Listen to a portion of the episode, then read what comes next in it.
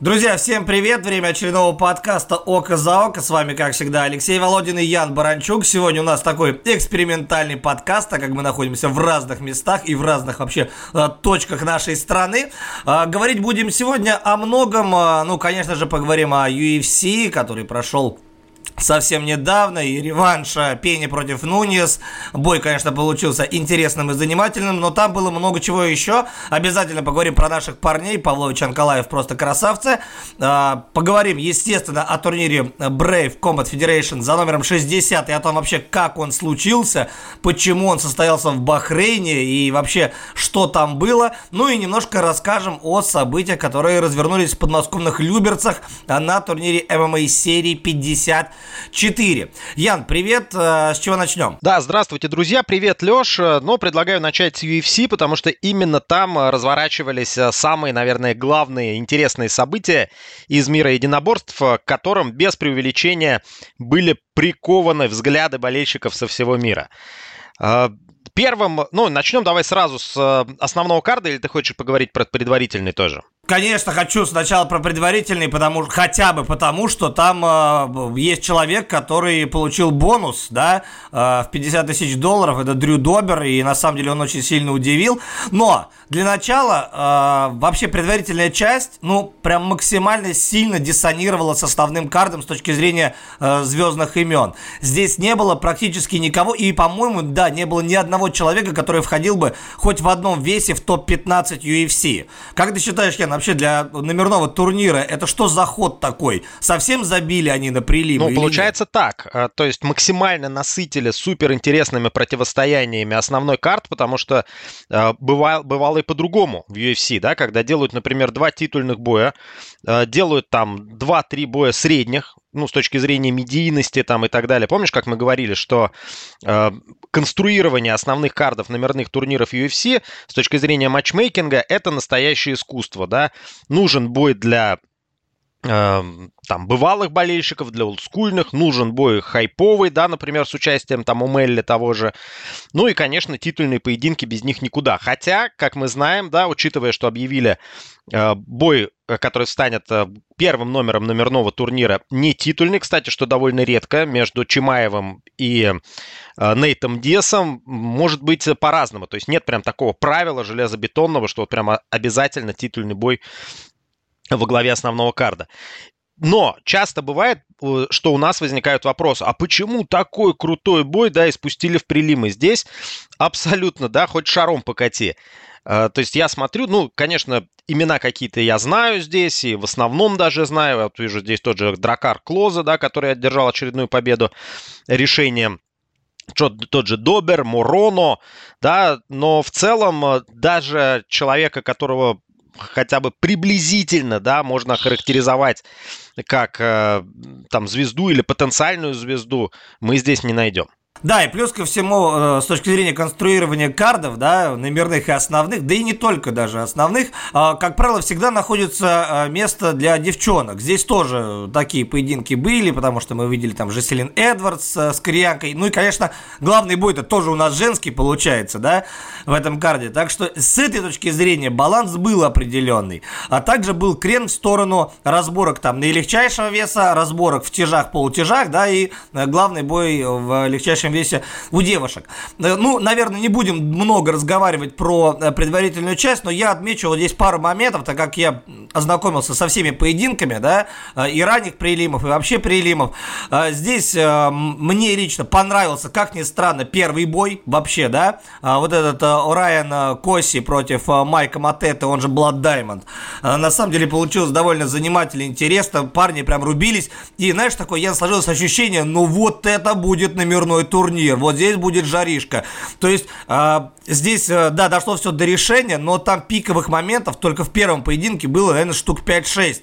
И я так подумал, ну, наверное, все будет очень круто. А потом вот началось, ну, где-то э, полное превосходство доминирования одного над другим, где-то, прямо скажем, не очень интересные поединки с эпизодическими взрывами. Женский бой, вот, например, Эдвардс и Джи Йон Ким, да, ну, посмотреть на их статистику, да, они, э, ну, большинство боев провели до решения. И сразу же начался бой, как будто бы они обе согласились, что здесь не будет э, чего-то сверхопасного.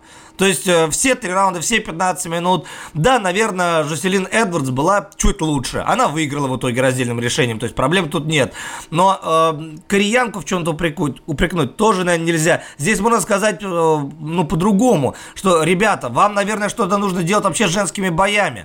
Потому что такие поединки, ну, прямо скажем, не привлекают. Даже в условиях того, что это женские бои, которые, вот, э, как говорили раньше, собирают хорошие рейтинги. Но этот бой куда ни поставь, где ни покажи, покажи, но вряд ли соберет э, большие рейтинги. Ну, разве что за счет э, роскошной э, шевелюры синего цвета Жеселин Эдвардс. Может быть, только по этой причине это будет приковывать внимание. А так, наверное, нет. Ранние прилимы в этом плане получились не очень зрелищными, кроме одного парня.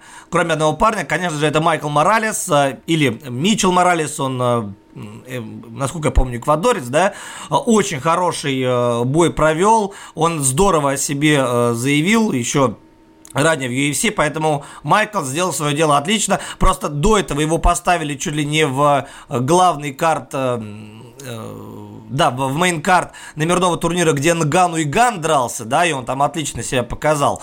А сейчас его засунули прям в ранние прилимы. Но так или иначе, Майкл Моралес это прям э, парень, за которым точно следует э, смотреть. Полусредний вес становится в UFC все более и более насыщенным. И на самом деле уже сейчас можно говорить о Майкле Моралесе как о спортсмене, который, ну, знаешь, не как Чимаев, конечно, врывается, кстати, в этот же вес, да, а, но, мне кажется, он уже на подходе к топ-15, потому что у него 14-0, 11 побед нокаутом.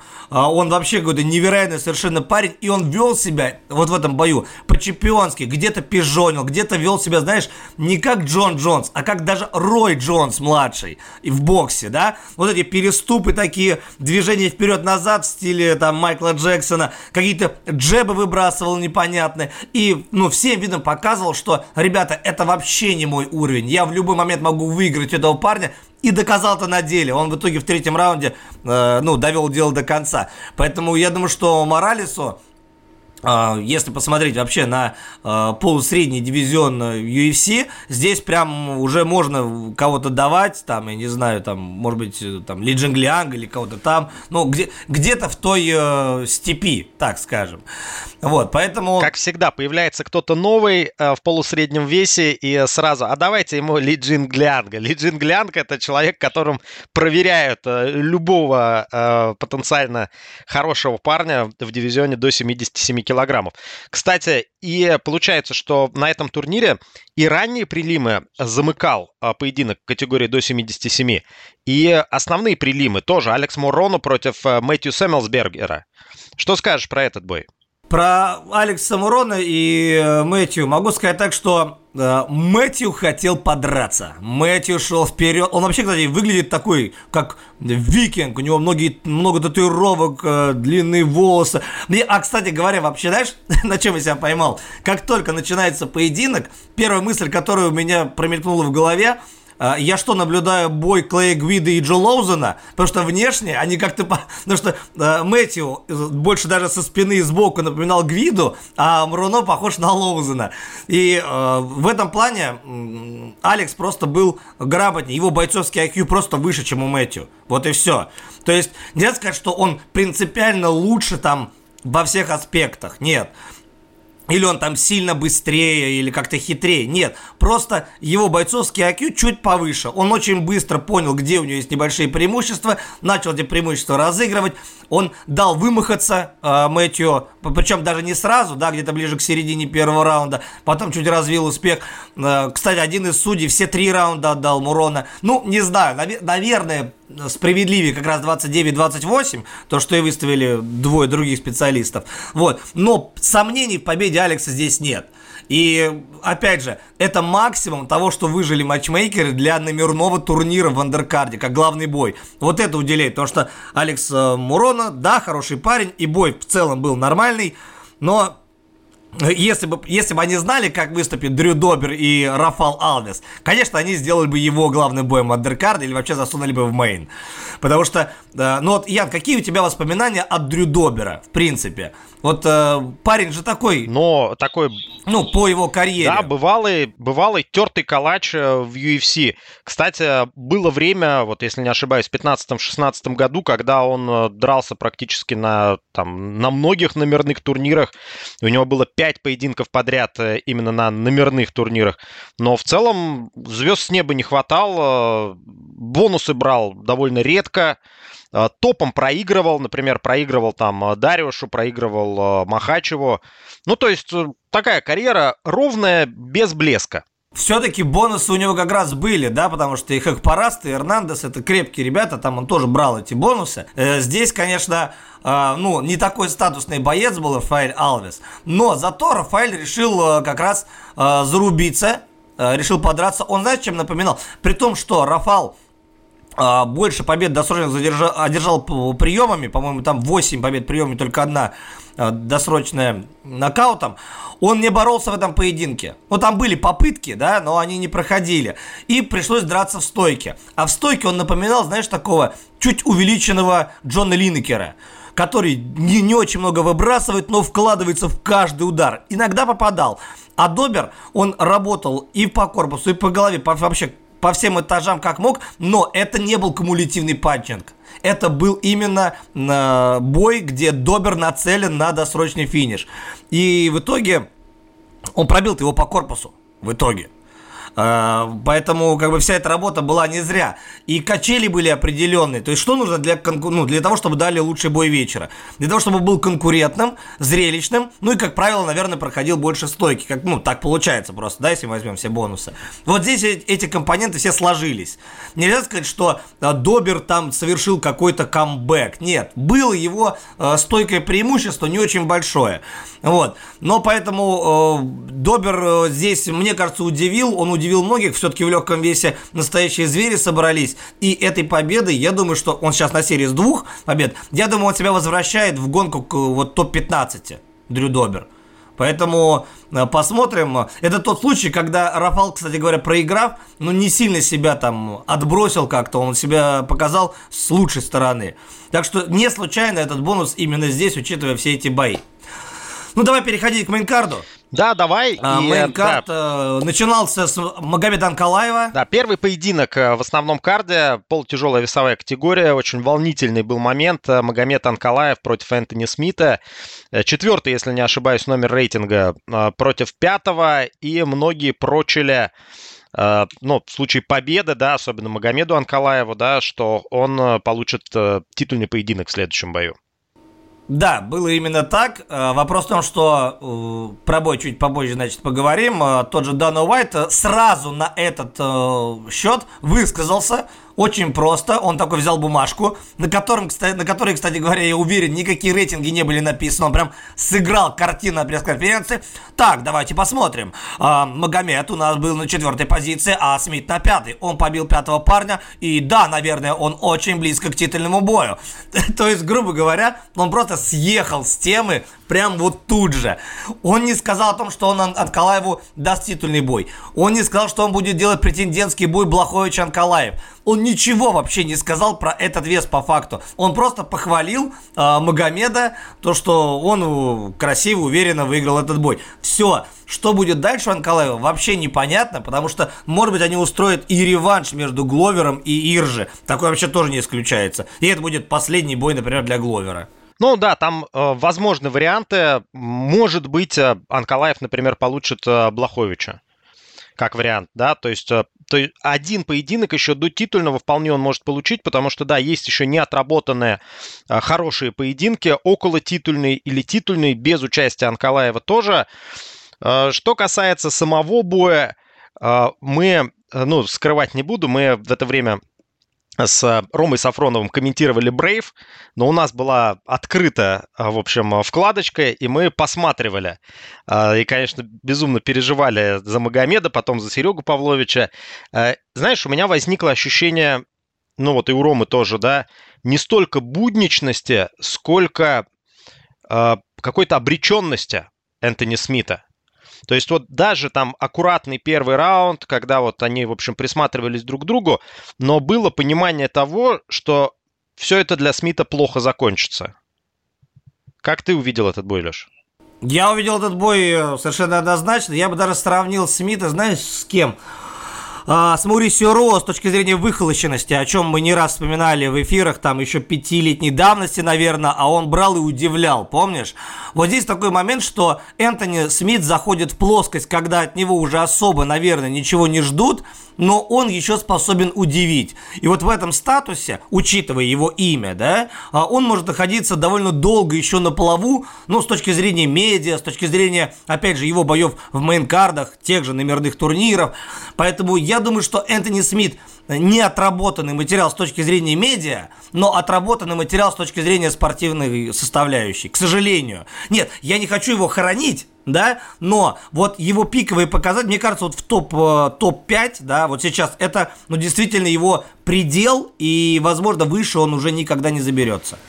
Но, может быть и так, не забываем все-таки, что, с другой стороны, хотелось бы отметить, что Возможно, такое удручающее впечатление сложилось о Смите именно на фоне невероятной формы Анкалаева.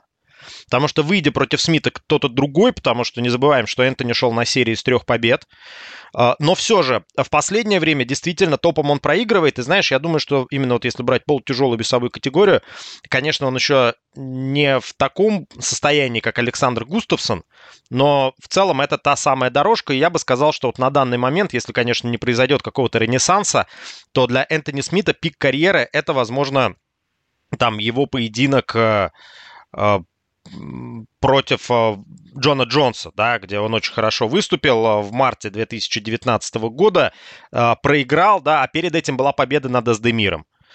Но и потом сразу после этого была победа над Густавсоном, да, то есть это как раз вот 18-19 год. Но сейчас, в общем-то, да.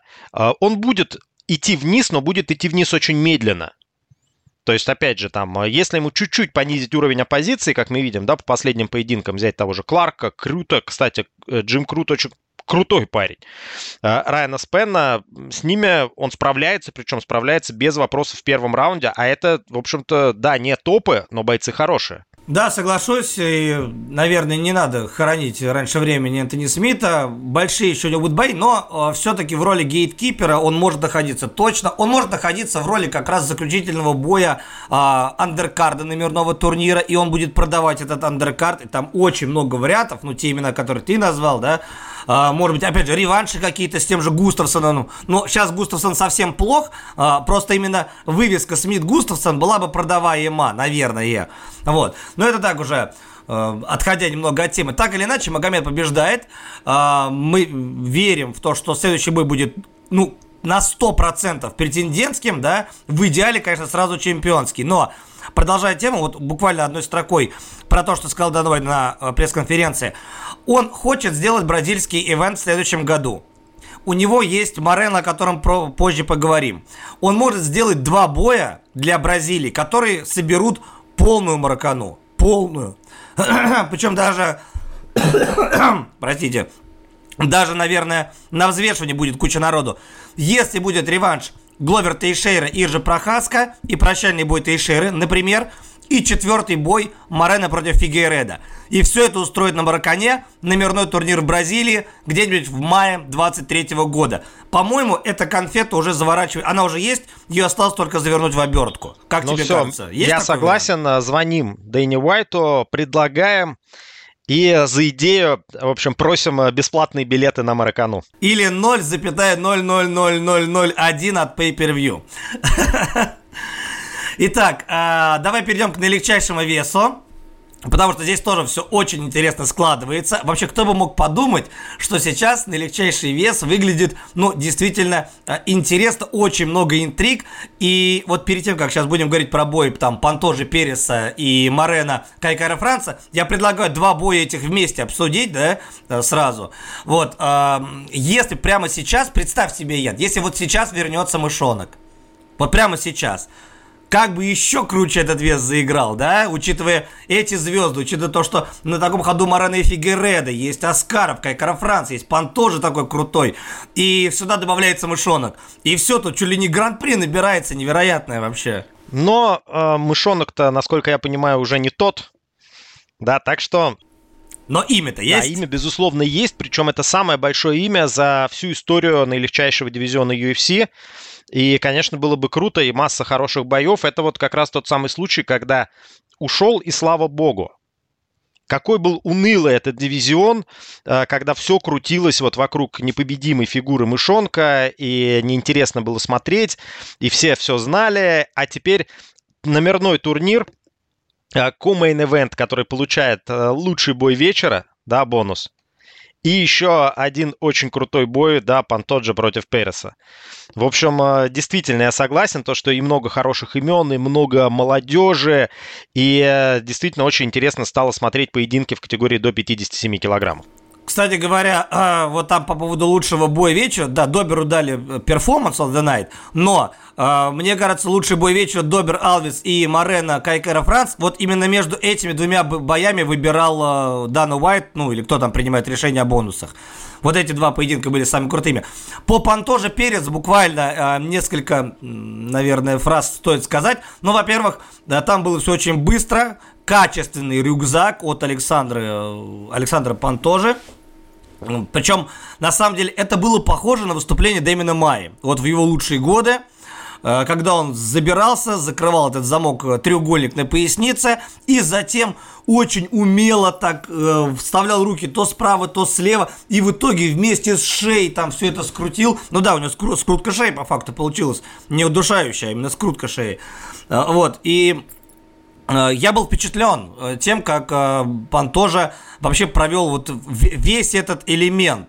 То есть такое ощущение, что просто в этом весе есть парень, который может работать вот, ну, вот в стиле Дэмина Май, если захочет. Да, но конечно. и также отметим очень агрессивное начало, да, потому что Пантоджа сразу, в общем, утопил педаль газа до предела, пошел вперед, начал рубиться. В общем, э, прям произвел очень крутое впечатление. И э, не забываем, что ребята-то, в общем-то, недалеко друг от друга в рейтингах э, находились. Пан тот же четвертый, Перес шестой. И получается, что не почувствовал Пантоджа очень серьезного оппонента. Но э, действительно хороший бой, отличная, отличный финиш для, финиш для Пантоджа, отличная заявка, возможно, для претендентского поединка, но очень хочется перейти уже к обсуждению поединка Павлович против Льюиса э, по той простой причине, что результат этого... Подожди, подожди, подожди, Ян, подожди, подожди секунду. Я говорю, ты хочешь по порядку или все-таки в наилегчайший вес полностью закроем и про Морена поговорим сначала, а потом про Серегу? Ну, давай как хочешь, мне все равно. Просто здесь, ну, раз уж мы в, в этом дивизионе находимся, и здесь же есть история как раз, а, все говорят, да, теперь после победы Морена над Кайкара Францем, то, что будет четвертый бой а, Фигереда и Морена. Но, что делать Пантоже? Ему с кем драться? С Кайкара Францем теперь? Или со Скаром Аскаровым? И зачем ему это нужно? Я думаю, его никто не будет спрашивать, Александру, Алешандре Пантоджо. Э, действительно, есть э, два варианта. Кара Франц проиграл, и поэтому я думаю, что вероятен поединок Пантоджо против Аскара Аскарова. Э, и ты знаешь, что на пресс-конференции после турнира встретились даже до пресс-конференции еще э, Морено и Фигейредо, да, и э, Фигейредо сказал, что мне уже надоело драться на твоей территории, давай теперь в Бразилии, вот как раз к разговору про Маракану или какой-то другой бразильский стадион, и Морено согласился. То есть предварительное согласие на очередной поединок между этими ребятами уже есть. Есть еще один момент, э, который, ну понятно, что все мы ждем Морено Фигередо, тут не обсуждается. А ведь а, в The Ultimate Fighter, где были как раз а, представители наилегчайшего веса, мы с тобой переводили весь этот а, сезон, тот сезон, а, там же был бой между Кайкар Францем и Пантожей. И Пантожа выиграл решением, а, по-моему, да, это был четвертьфинал. И здесь получается сейчас клевый реванш. Как тебе? Кайкар Франц, Пантожа в реванше с нарезкой того The Ultimate Fighter и вообще с напоминанием о том, что этот проект же продолжает жить. Конечно, продолжает жить, прям скажем, не очень весело, но как бы, но продолжает. Вот. Мне кажется, здесь сделать да, такое. пусть и не очень весело, но посмотри сейчас на топ-15 э, наилегчайшего дивизиона UFC. Э, опять же, вспоминая тот самый сезон The Ultimate Fighter, у нас получается экс-чемпион первый номер Морено, выходит с того сезона. Второй номер Кайкара Франс с того сезона. Пантоджи на четвертом номере с того сезона. Мэтт Шнель, восьмой номер, с того сезона. Десятый номер Тим Эллиот тоже в том сезоне участвовал. То есть получается огромное количество людей, именно прошедших через Ultimate Fighter. Если мы посмотрим другие дивизионы, ну там, конечно, не все так жестко, да, но а, вот э, есть, получается, две фабрики бойцов у UFC. Это The Ultimate Fighter и, конечно, Dana White Contender Series, э, которая поставляет гораздо больше людей, но именно звезд, именно звезд, получается, поставляет э, The Ultimate Fighter. И продолжая этот разговор, да, из того же сезона сейчас нынешний чемпион Брейв CF, правда, в легчайшем весе, Брэд Катона, да, который тоже дрался в том сезоне и выступал там. И э, как раз вот The Ultimate Fighter, да, можно смеяться. Да, получается, что это вообще самый крутой сезон. Можно смеяться и говорить «Дом 2», это все, короче, постанова и так далее и тому подобное, но это показывает, как вот такие сборы с хорошими тренерами, с общением бойцов, с обменом опыта могут э, поменять вообще жизнь человека, его отношение к своей профессии и толкнуть вперед. И, в общем-то, вот тот же Морено не даст соврать. Помнишь, каким он лопушком был? Такой добряк, мексиканец, 21 год, и мы так с улыбкой воспринимали, ну да, хороший парень, но что тебе там светит, там же настоящие монстры, а в результате вот Морено. Да, и получается, тот сезон, он вообще, э, ну, выбивается из общей колеи большинства сезонов The Ultimate Fighter, да, там, начиная с 2013 года примерно, с 2014, э, потому что здесь, ну, слишком много вот этих звезд, получается, перешло и добилось своего, и всем доказало. Так что не всегда The Ultimate Fighter срабатывал, да, как нужно, а здесь прям, ну, получилось э, супер-пупер. Что касается самого боя Морена и Кайкара Франца, то, ну, во-первых, э, никто не побеждал Кая Кара Франца досрочно со времен э, прям самой зари его карьеры. Он один раз там только проиграл, э, и все. Потом он проигрывал досрочно, бывали удушающие решения, как правило. Но э, так вот, чтобы пробили по корпусу прям жестко. И Морено еще отметил, что именно этот удар он отрабатывал и не раз там на тренировках э, готовил его. Но он его готовил прям по ходу боя. Морено очень э, интересно работал в стойке с точки зрения вообще ширины, э, ширины своей стойки, то, как он выбрасывал лоу-кики, мидл-кики, эти джебы в сторону, он, э, ну, казалось бы, да, Брэдон Морено разыграл простую игру. У меня есть преимущество в размахе, у меня примерно такая же скорость, как у него, ну, и так все и думали, но, как выяснилось, Брэдон чуть быстрее. Он чуть быстрее, и он может доставать, ну, не самыми сильными ударами, но доставать соперника. И самое главное, не пускать Кайкара Франца на среднюю и ближнюю. Он с этой задачей справился, ну, не на 100, хорошо, на там 80%. Вот как ты считаешь, какие ключи к победе еще здесь были у Брэндона? Ну, еще, конечно же, не забываем про его мексиканский характер. Да, потому что вот именно по ходу боя Э, разбито лицо у Морено, но он, э, в общем, как будто не замечает э, этого ущерба и продолжает сражаться. И ведь было совершенно неочевидно. Вот третий раунд, и, в общем-то, бой-то шел на встречных курсах. Мне не показался этот поединок прям односторонним. Нет, он мне не показался совсем односторонним, он был конкурентом на 100%. Мне просто показалось, что в каждом из раундов Морено был чуть лучше, вот и все. Но, так или иначе, уверенная победа, и теперь мы смотрим дальше. Да, кстати, один из э, пабликов, да, который мы все читаем, э, раз, раз, раздобыл информацию, что это был единственный вообще в истории титульных поединков нокаут ударом по корпусу, именно кик ногой, да, не коленом, а именно после удара ногой. Да, все произошло. Ну, имеется в виду там голеностопом, да, за всю историю UFC. Вот такая тоже цифра. Хотя, ну, мы помним, что коленями нокауты были, да, там тот же Мышонок, когда с Ихудо Э, вывел из строя несколько других ситуаций. Ну что, Павлович против Льюиса? Да, да, Серега Павлович против Дерека Льюиса. Ну и самое главное, здесь э, сразу давай начнем. Ранняя или не ранняя остановка, твое мнение? Ну, э, знаешь, может быть остановка и ранняя, но, на мой взгляд, это совершенно ничего не меняет, потому что я на 100% уверен, что еще 3-4 секунды, и, возможно, остановка вообще бы не потребовалось, да, потому что был бы уже без сознания Дерек Льюис. В общем-то, динамика эпизода была такой, что э, Льюис должен был отправиться в нокаут э, через там несколько мгновений. Случилось так, как случилось, и, э, в общем-то, именно этот момент э, обеспечил мне хорошее настроение на протяжении всего вчерашнего дня. Ну вот, особенно после э, мерзейших э, российских заявлений Дерека Льюиса перед боем, да, про то, что, в общем, все э, русские немцы рождаются уже со свастикой на плече там или не на плече, не знаю. Э, и, э, ну, не знаю, это следствие низкого уровня интеллекта Дерека Льюиса или это осознанная провокация. Но так или иначе, в общем-то, прям очень хотелось, чтобы Сергей Павлович выиграл э, максимально уверенно. Единственное, наверное, да, вот если бы он его нокаутировал, я был бы еще больше рад. И тут я начал добавлю, уж пусть лучше мы будем говорить о ранней остановке, потому что если бы было несколько секунд еще боя, то, скорее всего, мы бы говорили о поздней остановке и об ошибке рефери. Вот пусть лучше мы будем говорить о ранней остановке, потому что на самом деле Серега бы из него всю дурь бы выбил совершенно точно. А, и здесь еще один момент. А, еще один момент, да, а, по поводу того, что получается, что Саша Волков и Серега Павлович отомстили друг за друга, да, так уж получилось. То, что Льюис выигрывал у Волкова, а, соответственно, Серега побеждает Льюиса. А, Волков выигрывает у Аверима, который до этого побеждал, соответственно, Павловича. Ну, такая интересная здесь э, штуковина случилась. Но так или иначе, теперь Серега Павлович это топ тяжей, как ни крути. Пятый номер э, рейтинга тяжеловесов UFC Дерек Льюис. И теперь, судя по всему, именно на эту позицию отправится э, Сергей Павлович. И э, впервые э, за свою карьеру он обгонит в рейтинге Сашу Волкова.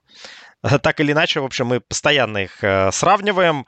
Но, кстати, я не удивлюсь, если Дана Уайт сделает их поединок очный между собой. Тоже было бы интересно. Они не будут драться. Они не будут драться. Просто не будут. Вот, в принципе. Они тренируются вместе, но это абсолютно глупо сделать такой бой при таком количестве людей. Если только это не чемпионский бой. Другого варианта здесь просто быть не может. Я, ну, я убежден на 200% в этом вообще, на 300 даже. Да и полным-полно других вариантов. Зачем это делать? Но, а, в принципе, логика есть, зачем это делать, да, потому что, в общем, э, двое русских э, в топе тяжелого дивизиона это слишком много, и чтобы гарантированно одного поднять, а другого притопить, в общем, вот такая история. Другое дело, да, что действительно они могут отказаться драться друг с другом, э, и тогда ничего не получится. Ну что, ну да, и много имен есть э, и других. Давай, да, переходить к команде Нунес и Джулиане э, Пенье. Э, абсолютно доминирующее выступление Аманды Нунес. Что тебя здесь удивило в большей степени? Вот меня кое-что удивило, скажу попозже, что. Но меня не то, что удивило, меня скорее разочаровало. Я очень сильно переживал за Пеню. Она, к сожалению, проиграла. А, проиграла в абсолютно односторонней манере. И э, вот именно разочаровал тот факт, насколько доминирующе выступала Аманда Нунис. Я сейчас говорю не как комментатор, а просто как болельщик, да, который переживал за одного из бойцов, э, но все абсолютно по делу, о чем свидетельствуют судейские карточки, да, 50-43 э, в титульных боях я вообще не припомню, чтобы ставили. Да, ну, напомню, что один судья поставил 50-45, вообще не стал заморачиваться, просто 10-9 отдал все 5 раундов и все. Другой 50-44 и третий 50-43. Да, и совершенно непонятно, как можно было отдать э, первый и второй раунд 10-9, но там было настолько э, велико преимущество Аманды Нунис, что там, ну, 10-8 это минимальная оценка, особенно по первому раунду, который можно было поставить. Я вот в корне не понимаю этого специалиста. Там было, ну, там мне урона хватило с лихвой, там чуть ли не в 10-7 уже, наверное, уходило. Вот. Но э, здесь, да, 50-45 он поставил. Меня вот удивило другое. Э, тебе не показалось, что Аманда Нунис в какой-то момент времени решила, знаешь, я доведу этот бой до решения. Я буду ее бить, я буду доминировать и так далее. Но, но мне возник вопрос вот при просмотре, а почему ты не завершаешь бой-то? Ведь видно, что ты можешь, но ты этого не делаешь. Как ты думаешь, почему так? Возможно, потому что обострение было связано все-таки с определенным риском. Мы видели, что при малейшей возможности все-таки Пеня пыталась контратаковать снизу. Да, эти атаки далеко не всегда выглядели острыми, но ну не спопалась же в первом бою. И, возможно, она опасалась попасться, именно вот попасться в одном эпизоде, а в одностороннем порядке выигрывая бой во втором, и просто работала в том ритме и в том ключе, который исключал даже малейшую вероятность для нее риска. Вот такой расклад. И предпосылки для этого были, были в, пятом, в четвертом, пятом. Да, в общем-то, можно понять Аманду. Э, и, с другой стороны, 1-1, знаешь, вот когда часто бывает 1-1, особенно в титульных противостояниях, и болельщики начинают говорить, ну все, теперь третий бой. А что-то мне кажется, что нет, здесь не нужен третий бой.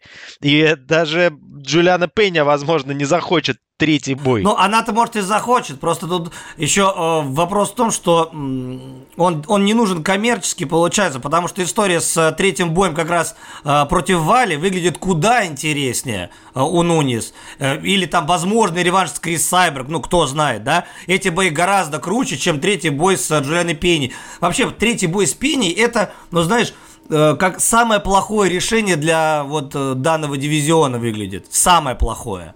Еще один момент хотел э, добавить. А вот там говорили, что в первом поединке Нунис сильно устала, просела функционально. А не было ли такой штуки? Ах, я просела, так я тебе докажу, что я все пять раундов могу, и я вообще дышу как надо. Вот такой еще момент. Мог присутствовать? Ну, мог присутствовать, э, просто не забываем, что у Нунес маленький ребенок, э, и она свои отцовские обязанности исполняет, наверное, очень устает и, видимо, не смогла подготовиться должным образом э, к первому поединку, но здесь, к счастью, было все в порядке. Да, ребенок, кстати, уже вымахал, будь здоров. Так или иначе, Нунис у нас вновь на троне, она, опять же, королева. Кстати говоря, она теперь в одном списке с такими парнями, как Джон Джонс, ЖСП и Димитриус Джонсон по количеству побед в титульных боях. Ну, как ни крути, это достижение Нунис навсегда в истории UFC, в истории ММА вообще в мире. Тут уже ничего не сделаешь. Ну и реванш удачный также ей а, плюсик в карму, как говорится. Давай двигаться дальше, с UFC закончим и поговорим про Brave. А, ты с этим а, турниром, Ян, прекрасно знаком, но для начала э, надо рассказать о том, что турнир должен был быть в Бразилии, он в итоге состоялся в Бахрейне. Это, эти изменения произошли буквально за несколько дней до турнира. Я даже не представляю, что там делали сотрудники с точки зрения логистики, потому что столько бойцов, весь карт весь сохранен был, ну практически весь карт сохранен, э, всех бойцов перевести, а это тренеры, э, там секунданты, туда-сюда, это же просто, ну, кошмар какой-то логистический. Но успели, да, я так понимаю? Да, не хотелось бы лично мне оказаться на месте организаторов, э, в общем, этого турнира. Э, в последний момент перенесли в королевство Бахрейн, но было принято неожиданное, но наверняка оправданное решение. Э, нам не рассказали, в общем, о причинах подобного решения. Дело в том, что турнир проводился в удобное для Бразилии время. Но Дело в том, что там был десяток бразильцев примерно в карде, и здесь понятно, чтобы хорошо посмотрели именно в Бразилии, но это было раннее утро, 4 часа утра по Бахрейну, 4 часа утра по Москве, именно в это время а, начался турнир. Еще очень плохое решение, потому что ну, с одной стороны, кажется, что оно плохое, с другой стороны, может быть, оправдано. А, этот турнир, он, получается, внахлест начался чуть раньше, но потом фактически параллельно шел с номерным турниром UFC. А, может быть, оправдано. Почему? Потому что многие наверняка бразильцы ждали боя Аманды Нунес. И можно было спокойно посмотреть Брейв, где было множество бразильцев, которые дрались там и в том числе и с иностранцами. Ну, на самом деле, два боя, где были не бразильцы между собой всего. Это Сантелло против Эделсео Алвеса и Катруца против Луана Сантьяго. Ну, в общем, э, все остальные так или иначе там бразильцы были, поэтому я думаю, что, возможно, были неплохие просмотры именно в Бразилии. А что касается, а что касается зрителей на трибунах, вообще они были или просто ноль? Четыре утра все-таки. Ты знаешь, они так э, хитро, хитро сделали. А, они прям полностью максимально погасили э, свет и абсолютно ничего. То есть это была прям темнота, где маячили вот эти белые арабские одеяния иногда где-то там вдалеке. То есть совершенно непонятно было, сколько зрителей, но я думаю, что так вот они поступили, чтобы не было видно, что трибуны пустые. А так, возможно, э, учитывая, что в Бахрейне монархия, да, это королевство, шейх Халид отдельным указом, э, в общем, э, можно сказать, заставил, мог заставить прийти людей на трибуны в эту ночь, в это утро. Но так или иначе, все-таки они большие молодцы, что они его провели, да, потому что самым легким выходом из этой ситуации было просто сказать, все, ребята, не получается, тогда все, другой раз, до свидания. Но нет, они остались верны своим обязательствам, они все-таки до конца а, пытались, и турнир состоялся. Я думаю, что бойцы тоже скажут им большое спасибо. Ян, и... А, что касается да, самого карда... Да, я хотел сразу задать тебе один вопрос, потому что в этом карде был бой, который, ну, интересен был особенно. Мне писали ребята из Казахстана, тебе наверняка тоже писали. Я сказал, я всех отправлял к тебе, я говорю, вот, все вопросы к Яну Баранчуку, он все расскажет по поводу боя Зак Маковский, Асол Мабаев. Раздельное решение в пользу ОСУ, насколько справедливое, несправедливое, в каком состоянии Маковский. Вот эти вопросы интересовали вообще больше остальных на самом деле. Но э, смотри, по, по поводу этого боя. Ну, кстати, получается, что такой Алаверды э, как раз тоже номерному турниру UFC. Здесь было э, три поединка в категории до 57 килограммов.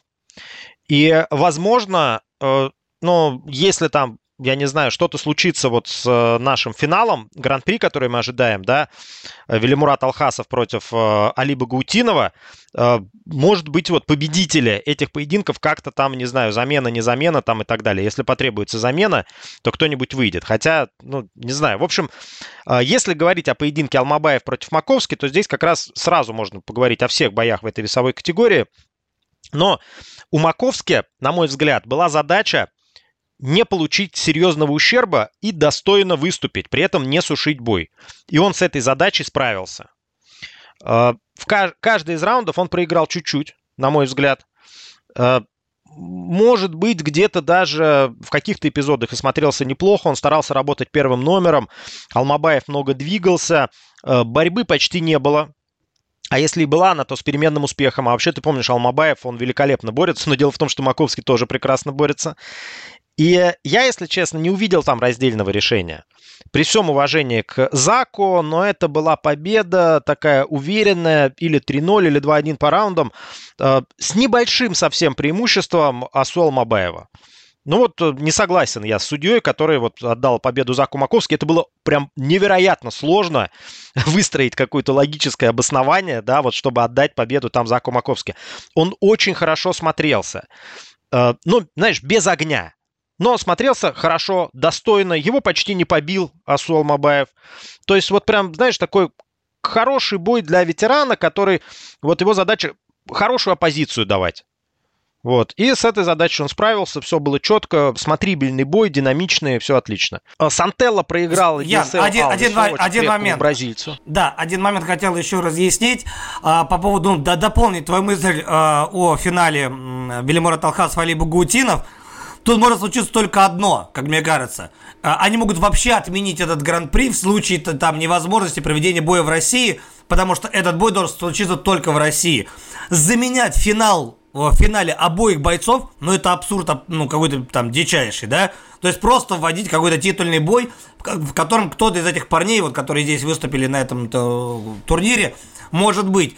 Поэтому здесь мы просто верим в то, что до конца года все-таки Brave Combat Federation проведут турнир и проведут его в России. Потому что Велимор Талхасов и Али Багутинов, они оба готовы хоть завтра вообще ну, провести этот бой. А, теперь да, потому что Шон Сантелло, опять же, ты сейчас про него уже начал говорить, ведь Сантелло Али победил, там, правда, по замене было, все. Но это не тот уровень, Али сильнее, Али выше по, по уровню, в принципе. Извините за тавтологию. Но а, в этом поединке против Эдилсео, Эдилсео очень крепкий и очень агрессивный, знаешь, чем-то на Фигейреду похож. Э, такой очень хороший бразилец в этой весовой категории. Сантелло, ну, откровенно выживал. Э, выживал успешно, он начинал резво каждый из раундов, пытался даже в первом раунде мог задушить. Э, очень проворный, техничный, но ему прям вот как сказал бы, да, один наш коллега, мощей не хватало. Да, то есть вот прям бразилец был гораздо сильнее физически, и это прям сказывалось очень быстро. В результате Сантелло прям критически устал в концовке уже третьего раунда и долго его не могли привести в себя. Было прям печально на него смотреть. Но на таком уровне ему лучше не выступать, это прям опасно для здоровья.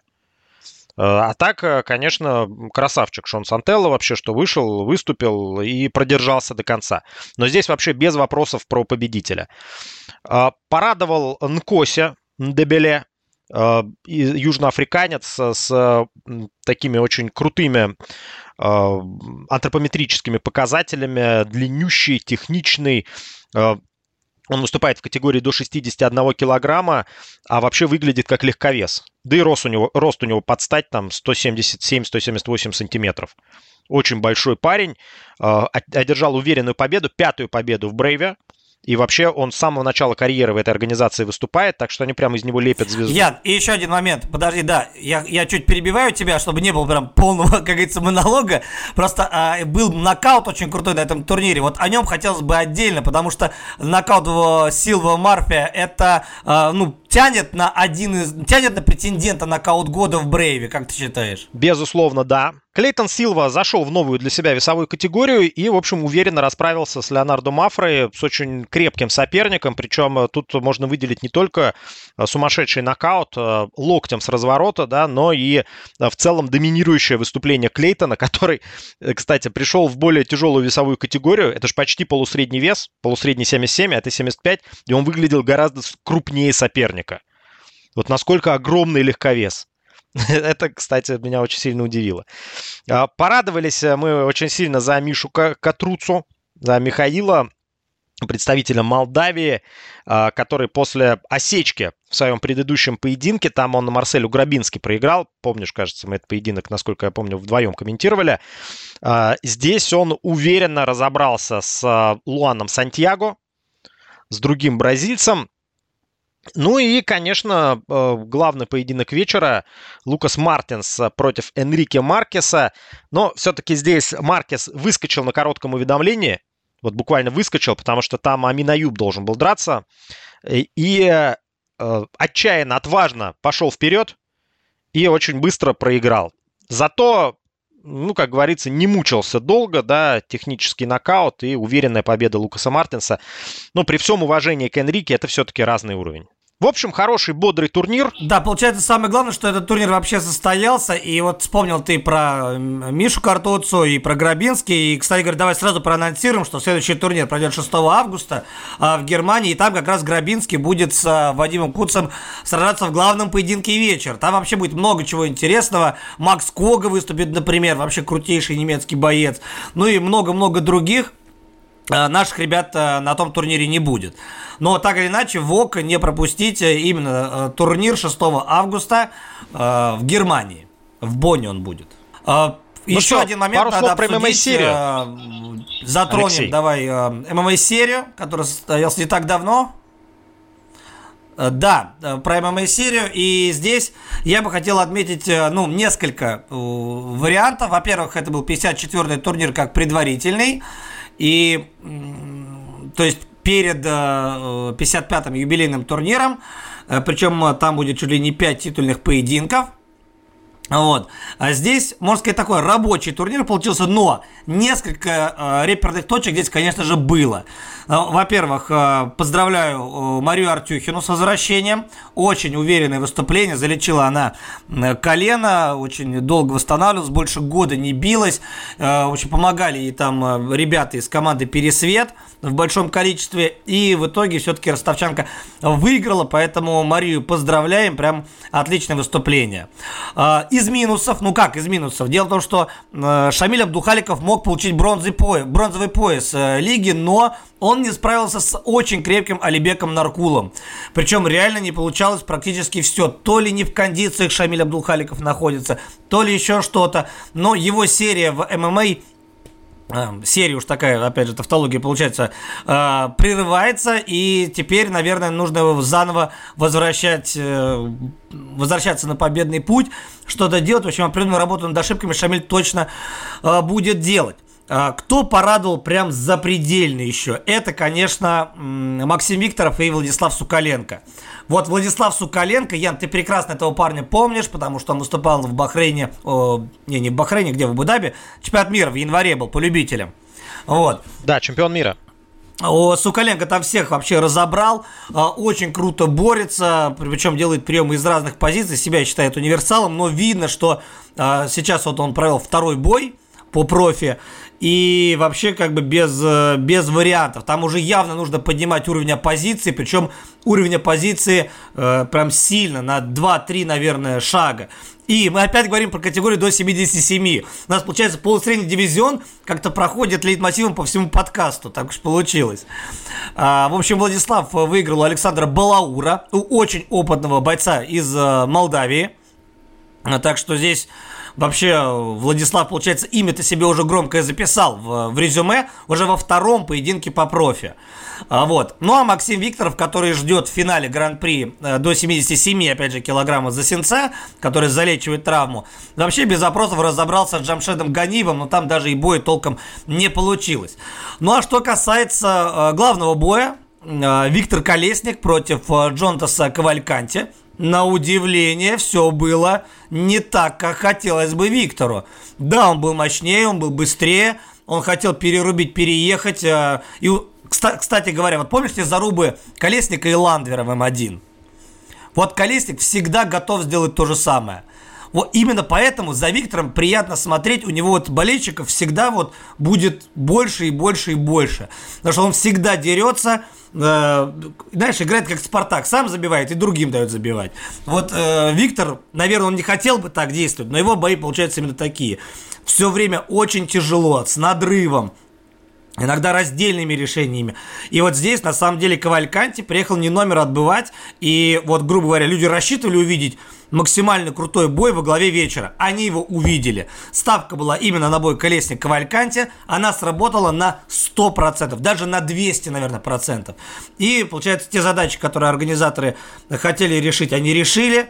А, определенные люди, такие как, опять же, Артюхина, Сукаленко, Викторов, выиграли. А, Виктор Колесник тоже выиграл, но э, раздельным решением, если мне не изменяет память.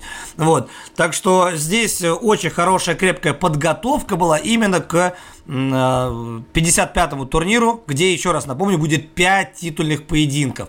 Ну и там все звезды, там и, и Бобрышев, и Дьяконов, и Заур Гаджибабаев, и именитые бразильцы, кого только не будет. 2 сентября этот турнир состоится, тоже очень и очень интересно. Надеемся, что у нас э, все получится, и мы его покажем вам э, в сервисе ОККО. Да, мы тоже очень надеемся. Ну что ж, спасибо, Леш, за исчерпывающий анализ э, э, последнего турнира ММА-серии. А на этом э, у нас все. Спасибо, что слушали наш подкаст, дорогие друзья. Вместе с вами были, как всегда, Ян Бранчук и Алексей Володин. Счастливо. Пока-пока.